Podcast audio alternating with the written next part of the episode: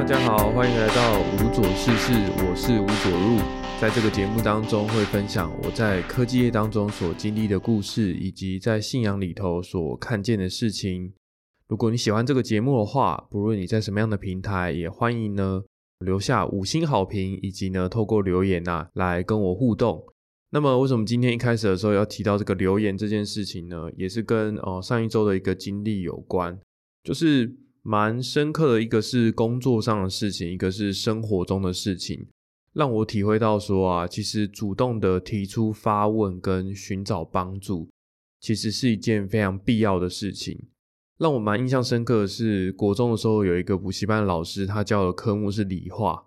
那他本身是这个电机系毕业的。他上课的时候，时常就告诉我们很多比较偏工程的思维，就不断的引导学生去思考啊，要怎么样去正确的提出一个问题。以前当时那个氛围啊，上补习的时候啊，其实蛮多时候同学们会觉得老师真的很烦，然后一直在刁难我们。但是他也很常的、很郑重的告诉我们说啊，呃，能不能把这些科目学好啊，然后能够学到什么样的程度？他的角度来说啊，他会觉得这些都是其次，更重要的是啊，什么样的内容可以帮助我们一辈子的学习，然后持续的成长呢？他就说啊，其实他想要训练我们的最关键的一个能力是要学会如何去问问题。因此啊，我觉得在他每一次上课的时候，有时候去提出一些问题，或者是我们在检讨考卷的时候，他也会去刁难一些提出问题的同学，就是说啊，今天老师我第三题不会。那他可能就要问你说，第三题你哪里不会？你是什么样的原因不会？借此啊去挖掘，并且让这个发问的本人呐，他自己去深入的去思考看看，今天我遇到一个困难跟一个问题，究竟是哪一个关键卡住了我？或者是说，可能有一个观念我没办法理清，但是至少透过补习的时间或学校学的内容，一些基本的原则啊，其实已经是已经掌握住了。因此，我们就会去想说啊，到底要怎么样去帮助同学呢？去找到自己不会的地方，进一步呢去厘清那个容易混淆或者是根本就没有搞懂的位置。我觉得那个时候是是补习班老师想要去做的内容。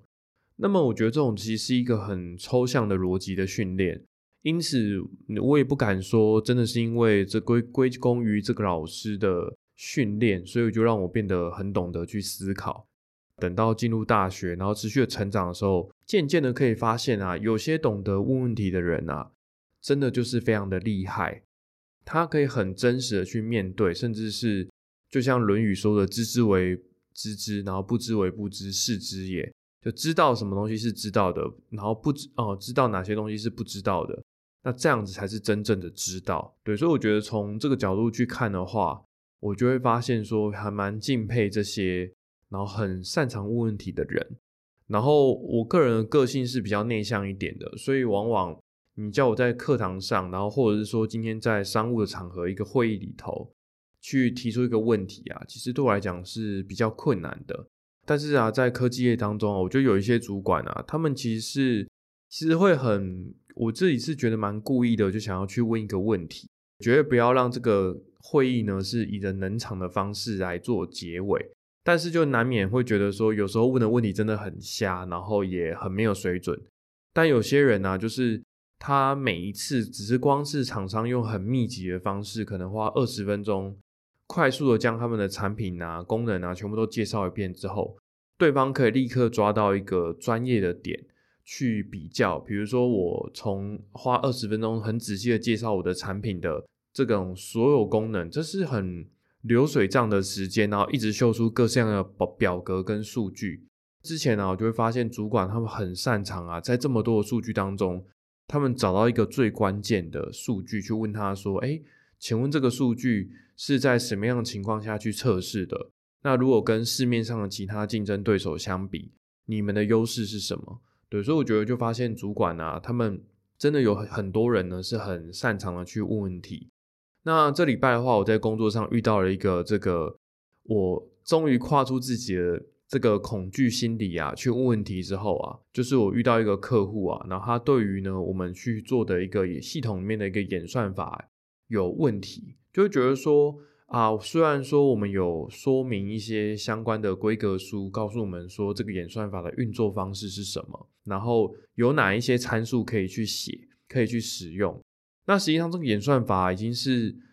哦，相当于十二年前的一个演算法，也就是说它的理论啊跟功能啊都不是最新最厉害的，然后它的参数啊。它也列出来，大概总共有二十个数值可以去设定。那这个演算法的话，坦白讲，它也没有什么神奇的，就是说我基本上可以从它所提供的这二十二十个变数啊，去反推，然后去找出啊它原始这个公式应该是什么。那么其实它就是很简单的根据这个公式去设计了一个这个演算法模组。那它厉害的地方其实是在于说啊，它可以把这个模组呢。整到可能手产品的晶片当中，然后借由在图像化界面里头啊，去实现这些功能，这个是它厉害的地方。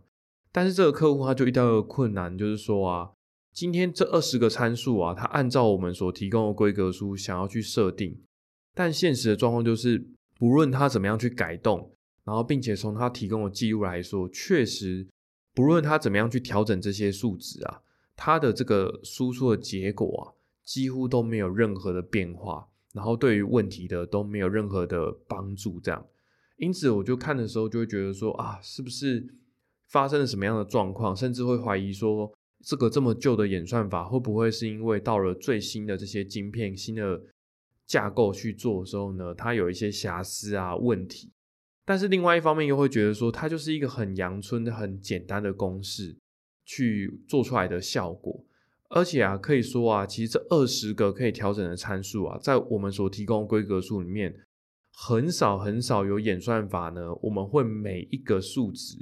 都告诉这个客户啊，到底这些数值它代表什么意义，然后它的数值的单位、尺度，然后它的相关的细节啊，我觉得已经介绍到啊，我不觉得我比这个客户啊。有多了解什么样的资讯，或是什么样神奇而特别的地方，因此我就觉得说啊，我也不知道怎么帮助你然后当下也有一个想法，就是说啊，这个就是很古早的演算法，它效果不好，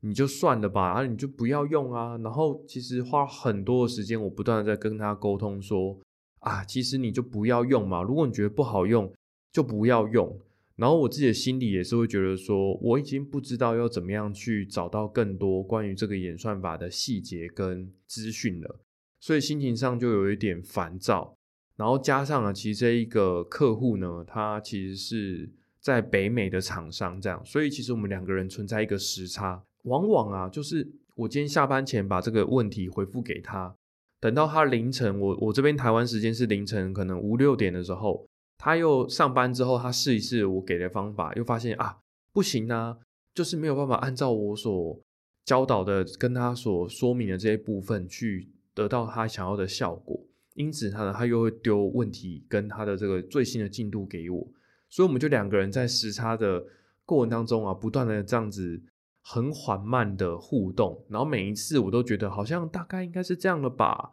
然后你应该可以说服对方。每一次啊，我就觉得说啊，大概是这样子的吧，我应该可以说服对方了。但是等到凌晨呢，啊，起床之后啊，发现哎，对方又觉得啊，他试了之后他不能接受，然后这个也不是他想要的效果，所以心情上就蛮烦闷的。然后整个事情呢，其实这个同事啊，他把这个客户转嫁给我的时候啊，已经拖了一阵子了。也就是说，这个客户啊，他想要这个问题的答案呢。已经将近一个礼拜以上，但是我们都没有办法给他一个满意的答案。那因为我自己也曾经当过客户嘛，其实我可以理解，就是说你今天产品研发过程当中遇到不顺利的事情，一定会有一些时程上的压力，甚至换个角度来讲，他也会觉得我这一个厂商，然后我这一个开发商啊，其实我给予的帮助是很不给力的，就是我其实是可能给他的感觉，应该是我个人会觉得说，其实不太好受。但其实我的立场，我也觉得啊，我这到底还能够给你什么呢？其实你有的东西，你知道资讯跟我知道资讯，坦白讲，两个人是一模一样的啊。这个演算法就这么简单，难道我可以给你什么样的神奇或不可思议的建议吗？就有点办不到这样。那上礼拜的时候啊，我就突然间就是到了某一天的时候，就觉得啊，同时呢，我把这个问题，然后今天想到了一些方法，告诉对方之后，我又要等到他凌明天凌晨的时候来告诉我，他试出来的结果是好的还是坏的，那么就一个空窗期，所以我就有点犹豫，说今天是要提早下班呢，还是说，呃，我也试着就是对于美国的这些研发工程师啊，去提出一个援助这样。但是我之前跟美国的这些研发工程师去互动的时候啊，其实经验并没有到太好，因为往往他们会觉得说，就是我可能问的问题太简单了，或者是没有什么急迫性，因此我就有一点担心，然后甚至会觉得说，啊，是多此一举啊，反正最后什么都得不到啊，万一他对我的态度跟我对那个客户的态度也是类似的，就是很敷衍跟很随便啊，他想必也会觉得说啊。一个这么简单的演算法，然后你还来问我问题，哎，这是一个十二年前的演算法，哎，然后就这么简单，那你还来问问题？所以其实我那个问问题之前那种心理障碍啊，就一直没办法突破。这一次啊，我后来终于下定决心啊，把这封信件寄出去了。那原本我的想法是啊，可能还是会跟之前一样，就是杳无音讯，因为对他们来讲。其实他们没有必要花那么多时间去协助我处理这个问题，因为他们能得到的好处非常有限，因为他们主要的职责还是在研发最新的这些技术跟最新的演算法上面。可是这一次寄出去之后啊，我觉得他似乎是察觉到了一些不对劲的地方，因此很快的就拉了其他的呃美国的工程师。然后大家一起来讨论这个问题，然后也很快的在最短时间里头提供我协助，这样。因此，大概在两三天里面，我就透过时差的方式持续的去讨论，并且其实有一位呃美国同事，我觉得还蛮感人的，就他的头像啊是很像那个卡通里面那个卷卷的，就额头有一撮卷卷的卷毛的这个美国白人这样。然后就是他真的就是花很多的心力去帮助我。我台湾时间我刚起床的时候可能是五六点的时间，那当时的话可能对他们来讲就是美国已经是午休。那我看信件啊，他们在讨论这件事情的时候，基本上已经是凌台湾时间的凌晨一点，也就是说基本上可以认为啊，就是他们几乎是刚进公司就立刻开始着手帮我处理这件事情。那这位长很像超人的这个外国同事呢，他也是很客气的跟我说，就是他今天还有其他事情要处理，但是他说 later day，然后会帮我处理，这样就是今天更晚一点点的时候会帮我处理。最后最后想说啊，到了中午我也不知道我该不该去吃饭，因为理论上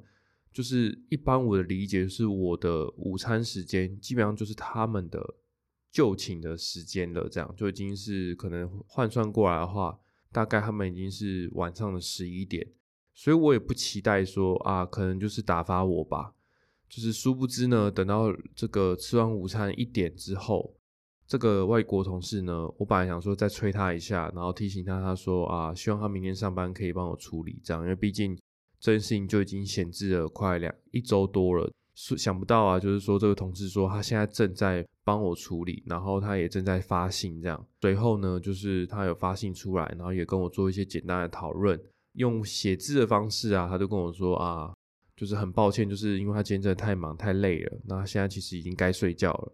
但是就是剩下部分就明天再讨论吧。所以其实光这封信发出去不到二十四小时啊，其实就有初步的进展。然后我也很快的，就是帮助我找到问题的方向，所以这是算是让我蛮意外的一次机会。这样，然后隔周之后，那个同事还写了一封算是正式的打招呼的信，我才赫然发现说，其实这一位也算是一个在演算法的开发上蛮资深的一位同仁。这样，对，所以他就跟我打招呼啊，说他在这个公司已经服务超过二十年了，那会之后持续去帮助我。就是更加的进入状况，然后也熟悉这些方法，那很乐意呢去跟我分享。那希望我有些事情呢，也欢迎去请教他。这样对，所以算是一次蛮印象深刻的经验，然后让我改变了那种以前呢，就是在问问题之前会裹足不前啊，甚至会有一些被害心理吧，就说啊会不会会被嘲笑啊，还是说我今天付出这一些可能什么都得不到？对，慢慢打破自己这个想法，就发现说，其实同事是蛮热情，而且他们也很专业，很勇于去解决问题。对，所以算是在这一周当中，让我从职场上得到一个很大的学习跟看见。那第二个部分的话呢，则是，哦，在我现在录音的这一间当中，其实它一直都有这种空间的回音跟残响的问题。那刚开始啊，我刚住进来，还没有去。做隔音的这个就是吸音材的就这个部分去处理之前呢，几乎是可以说啊，我在这个书房里头，我连讲电话讲电话的对方啊，都可以很明显的感觉到，我好像是在厕所还是什么样的一个回音很强的空间里头，所以其实。哦，不仅是我自己听得很不习惯啊，连对方啊，这个听电讲电话起来都非常的吃力，所以随后我就从网络上呢去购入了这种复合式的新音材。然后去改善这一个空间，改善之后啊，我觉得还是非常有限啦。就是说，如果我现在去拍手的话，还是多多少少可以感受到这个空间的回音跟残响。但是至少第一个就是说，在这个空间讲电话、开会啊等等的，它是一个比较好的通话品质，然后不会有太多这个残响。然后另外就是录音上面的话，就目前的话就是还是堪用的程度。但是其实有一个隐忧啊，就是这个大家如果去可以看我的脸书上面分享的这一期的，或者是 IG 上面这一期的这个节目的封面，我会放上呢，就是我的背景。就这个背景的话呢，它其实这个面墙啊，它是跟邻居去共用的墙，所以在还没有贴之前呢，其实难免会发现，如果对方也正在使用同一个空间的话，我多多少少还是会听得到。从这面墙传过来的一些声音，甚至讲话的内容，所以那时候我再去购入这些吸音材的时候呢，我额外去购入了另外一种算是升级版的这个隔音材料。它本身呢，不仅是有所谓的吸音之外啊，然后还有所谓的隔音效果。那为什么这两个东西有一点不同呢？就是大家可以想象，就是今天一个空间如果要去录音的话，吸音的效果目的是在于啊，今天这个声音打到墙壁之后，它不要再反射出来，然后减少呢这个声音在这个空间当中的回荡。那至于隔音的话呢，则是啊，我今天讲出来这个话，我尽量啊想要透过不要穿过这面墙，那对面的声音啊也不要呢从他们的墙壁过来。所以呢，有购入了这种同时有吸音跟隔音的功能。那它吸音的话呢，大家可以想象它的表面是一种很像绒毛跟这种这个树的纤维的这种复合的这种人工合成的材质。那隔音的话呢，则是有一有一一层呢黑色的特殊的可能合成的橡胶，以及它背上它上面有特殊的纹理。然后去组合而成，来实现这种同时有吸音效果以及隔音效果的这种建材这样。然后它安装方式其实也很简单，大家有一些简单的胶，然后用一些简单的施工流程可以组装上去。那么我的家里面呢，有针对几个空间去做这样子的设计，因为有些地方的话，就是我自己家里面内部的空间嘛，其实比较没有隔音的需求，所以呢，我就买了是只有这个。简单的这个表面这个绒毛材质的吸音这个的吸吸音建材这样，所以其他地方贴起来呢都没有什么问题。但是我拿到这个啊隔音的这一个具有隔音效果这一个建材的时候，发现啊，就是因为它有多加了一层黑色的这种橡胶材质嘛，所以其实它的那个板子啊非常的重。然后如果你今天也要把它一片一片的像瓷砖一样粘贴在这个墙上的时候，就觉得其实对墙壁来说是承受。更大的重量，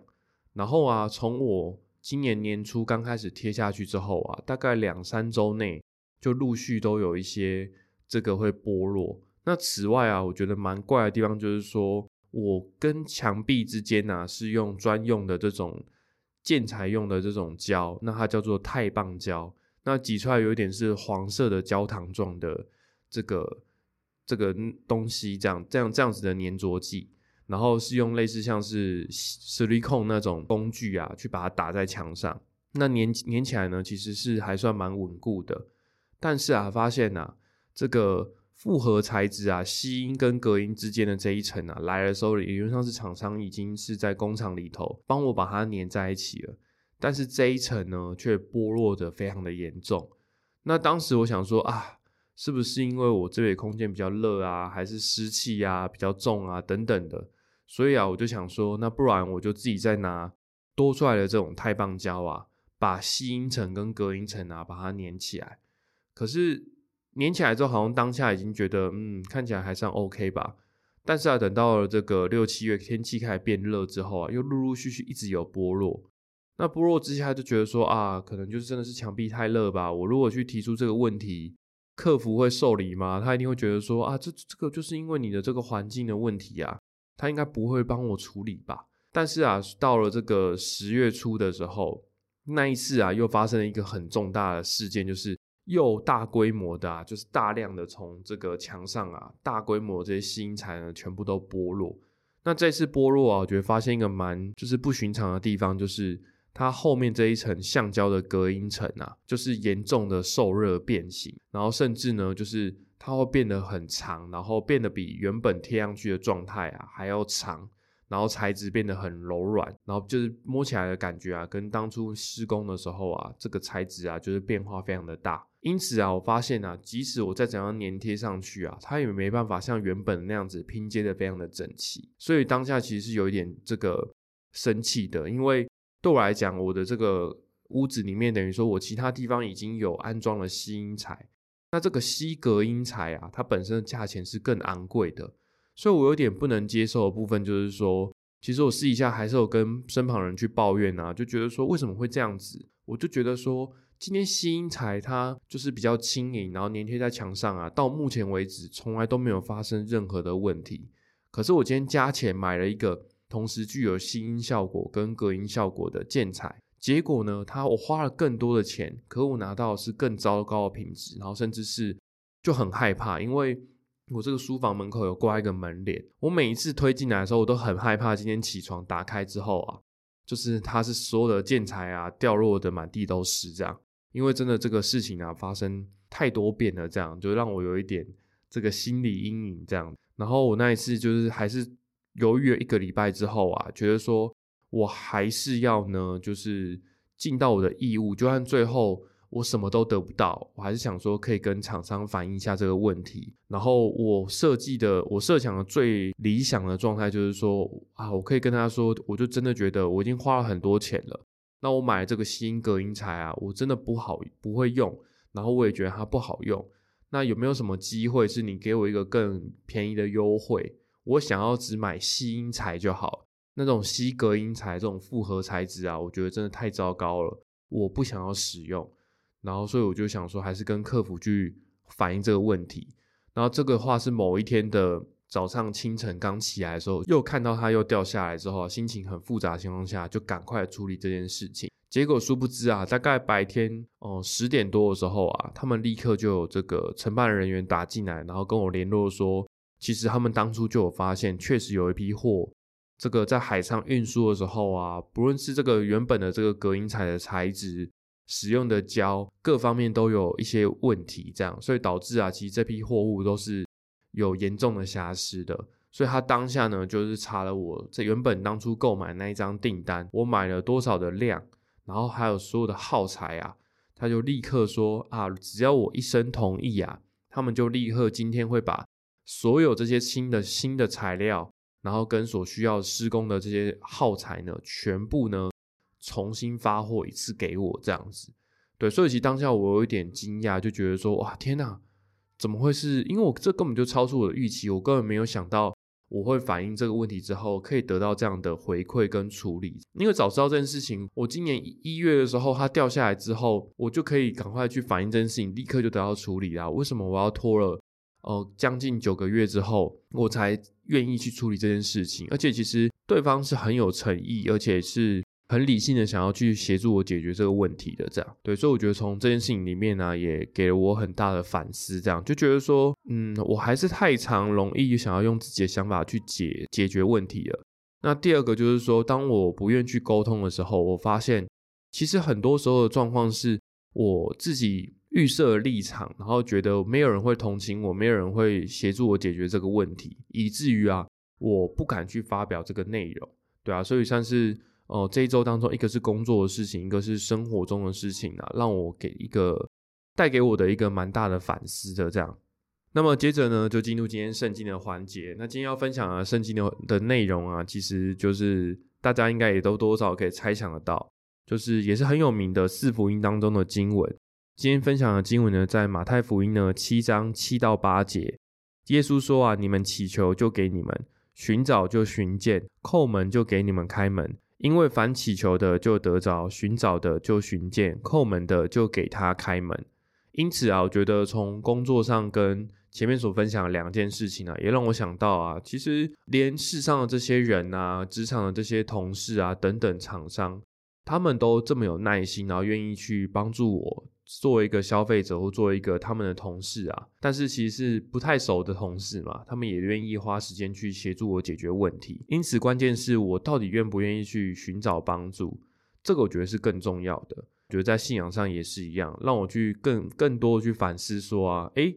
到底我愿不愿意愿意呢？去寻求圣上位的帮助，寻求神的帮助跟解决问题。而且，如果我们今天真的很想要神帮我解决问题的话，我自己也应该要很好的来到神的面前，去很理性的去说明我遇到的状况，以及我想要解决的问题，跟我所期盼的内容。所以，关键是我到底愿不愿意去祷告，然后把我内心的状况啊，把它说出来。因为我必须承认呐，其实有的时候会觉得说啊，这件事情就算再怎样祷告啊，也不会被解决。所以很多时候我只是把这件事情默默的放在心里面，也会觉得说啊，这件事情就是没有必要祷告了。为什么要跟神祷告这个呢？啊，这个东西祷告之后，难道会得到改善吗？然后实际上的状况就是发现，我确实去祷告之后啊，有很多很多的事情啊。